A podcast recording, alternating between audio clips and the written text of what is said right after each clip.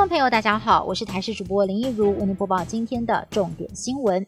国内大众运输因应春节期间防疫加严，包括了双铁、客运等等，通通禁止饮食。不过，随着疫情趋缓，又连续两天零确诊。指挥中心就宣布了，将在三月一号起将放宽，让旅客在维持社交距离的情况之下，搭乘高铁可以拿下口罩吃东西。至于台铁会不会跟进呢？最快星期三就会有答案。另外，针对二十八即将期满的秋冬专案，相关的禁令则是维持不变。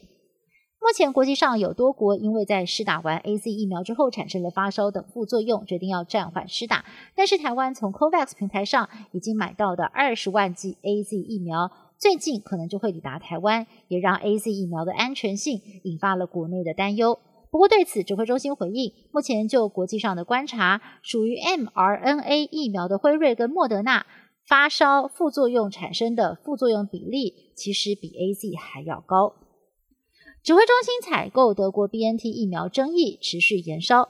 美丽岛电子报董事长吴子嘉在今天在广播节目中爆料，指出台湾明明有透过香港雅各城公司采购疫苗，但是卫福部长陈时中却说没有接触，还加码指控。去年十月底，指挥中心跟雅各城代理商在协商破局之后，雅各城还跟指挥中心召开了八次视讯会议，质疑陈时中说谎，是为了要掩饰自己采购失败。对此，陈时中回应，当时雅各城没有办法提供授权文件，协商自然破局。指挥中心发言人庄仁祥也说，去年底的确是有跟 BNT 开会哦，但是都是跟原厂开，并没有厂商参与。台湾在非洲的邦交国史瓦蒂尼，国王恩什瓦蒂三世和他的王妃日前染疫。在服用台湾送去的抗病毒药物之后，都已经康复了，也让外界很好奇哦，到底是什么样的抗病毒药物让他们成功抗疫？外传国王使用的药物就是瑞德西韦，而当初台湾是透过外交管道紧急授权使用。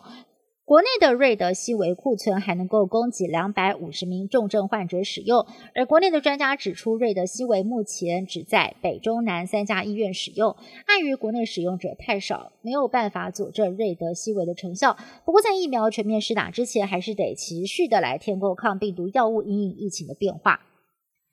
目前在国际上施打新冠肺炎的疫苗出现第二季不良反应率比第一季还要高，因此现在有国内的医生建议，未来台湾民众在施打完疫苗之后，应该要先留院观察半小时，而院方也要备妥肾上腺素等解药，避免突发状况。另外，针对台湾疫苗采购的数量，昨天卫副部长陈时中表示，台湾会有四千五百万剂疫苗。不过，中华民国防疫学会理事长王任贤认为，全民接种再加上冷链耗损等变。数应该要增加到六千万剂才够用。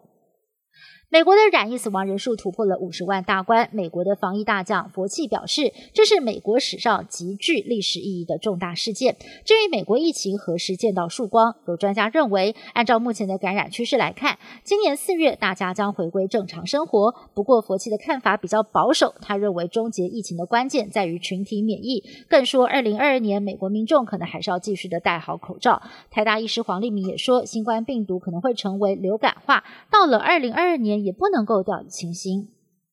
美国联合航空有一架波音777客机传出了引擎爆炸起火，导致零件脱落，从天空中掉落到地面。联合航空公司宣布将立刻停飞机队当中的二十四架波音777客机，并且配合美国联邦航空总署来进行相关的调查。而日本国土交通省也下令国内三十二架使用同款引擎客机停飞。南韩的大韩航空也跟进停飞。另外，荷兰又有一架波音747-400货机发生类似的意外，飞机起飞不久之后，随即引擎起火，金属碎片四散落地，造成两个人受伤。两架飞机的引擎虽然属于不同款式，但是同样是由惠普公司制造，而且呢广泛的使用在各个机型上，对于全球飞安都是一大挑战。